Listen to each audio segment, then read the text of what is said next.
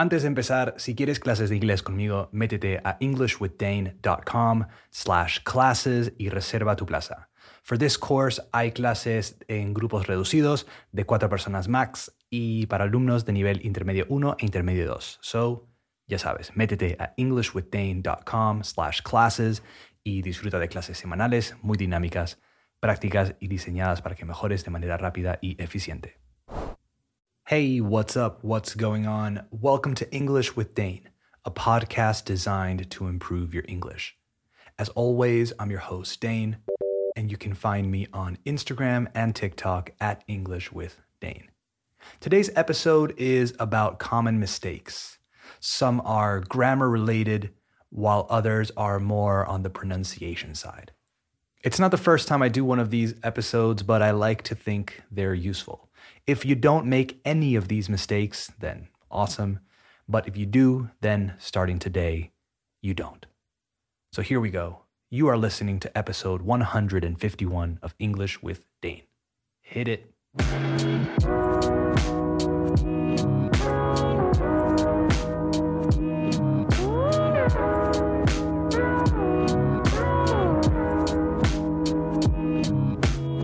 Okay, we have officially started the show, so let's talk common mistakes.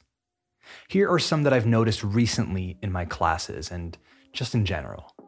The first one is one that I'm sure I've talked about before, but it has to do with word order. The mistake would be saying something like, She wants to know what time is it. She wants to know what time is it. The correct version of that is, She wants to know what time it is. It is, not is it. If it's a question, then what time is it? But when what you're saying is not a question, she wants to know what time it is. So be careful with that one. That's one that happens to English speakers at pretty much every level. Ya que estamos hablando de it is, since we're on the subject of it is, let's talk about another mistake I hear people make pretty often. I hear people say things like, he has a job that it's really difficult. That it's really difficult. In this case, it should just be is. He has a job that is really difficult. We don't need that it there mentioning his job again. Maybe this mistake sounds a bit simple to you, but I promise there are a lot of people that make it, including a teacher I had at university. I couldn't believe it. She taught syntax. And while she was very good at syntax, she was not good at English. Just thought I'd share that. Moving on to our next common mistake.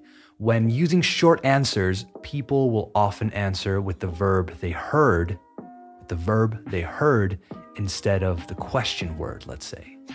What do I mean? So if someone asks, Hey, do you have any questions? The incorrect answer is yes, I have. What you want to say is yes, I do. The answer is in the question. Can you sing that song? Yes, I can. Were you at dinner with them last night? Yes, I was, etc. Next common mistake mispronouncing the J.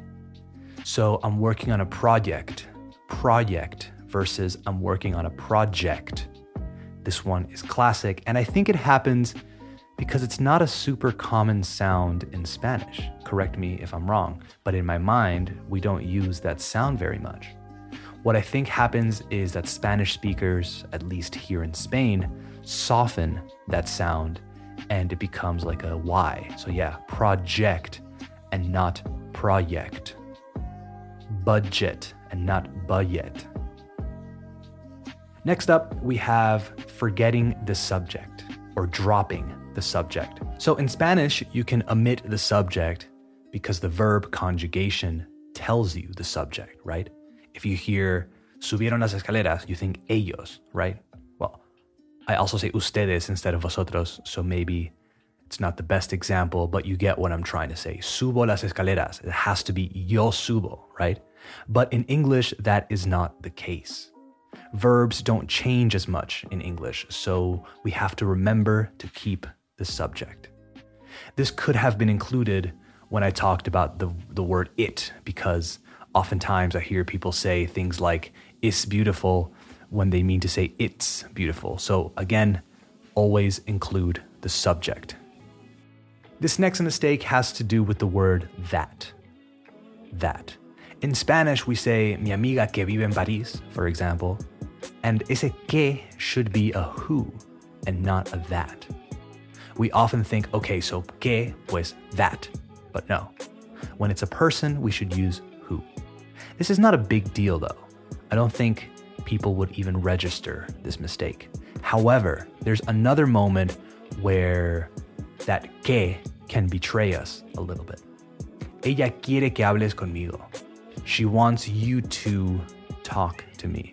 Nada de she wants that you talk to me. No, never. She wants you to. They want us to. We want them to, etc. This one happens a lot when people are translating in their head, which, like I've said many times, is normal, so don't stress too much about doing it. I have two more. Third person S. This is maybe the thing I correct the most when teaching. This is one of those situations where you know, but you forget. This usually happens when you're feeling lazy or tired, I think. This is not one that needs an example, it's just a friendly reminder to include it. I feel like this one doesn't really count, so now I have two more. This next one, I'm sure you're aware of. I am agree. Nope. I agree. Or if you want something for a more formal situation, I am in agreement with whatever. I am in agreement with whatever. Never I am agree. I know it's yo estoy de acuerdo, but we don't need that in English. So keep that in mind. I agree. I agree. I agree. For this last one, I'm going the route of pronunciation again. I want to quickly talk about that S sound before words that start with S and are directly followed by a consonant. Like the word Spain, for instance. Es Spain, es sports, es scary.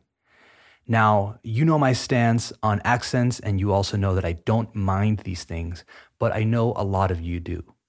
If you want to stop adding that eh sound before the S, you're going to have to practice linking words together, and you'll also have to slow things down. Not eh slow things down, but slow things down. What I mean is start slow, start slow, not S start, S slow, and then speed up. Once you get used to it, you'll be able to say these words in a faster context. Also, what I mean by linking words is pretending like that S from the next word actually belongs, en realidad pertenece, actually belongs to the previous word. So he lives in Spain turns into, se convierte en, turns into, he lives in Spain. In Spain. In Spain. So you move that S to the previous word. These two things should help to reduce that over time. Let me know how it goes. All right, that's it for this episode of English with Dane. I hope you enjoyed it and I hope you learned something. If you made it this far, si llegaste hasta aquí, if you made it this far, give it a five star rating on Spotify or Apple Podcasts or wherever you listen. If you want transcripts for all future episodes so you don't miss a word, go to englishwithdane.com slash transcripts and sign up to the listener list. You'll receive full transcripts for new episodes on the same day as they come out. If you want past episode transcripts, you can get those there too. That's englishwithdane.com slash transcripts. All right, talk soon. Later.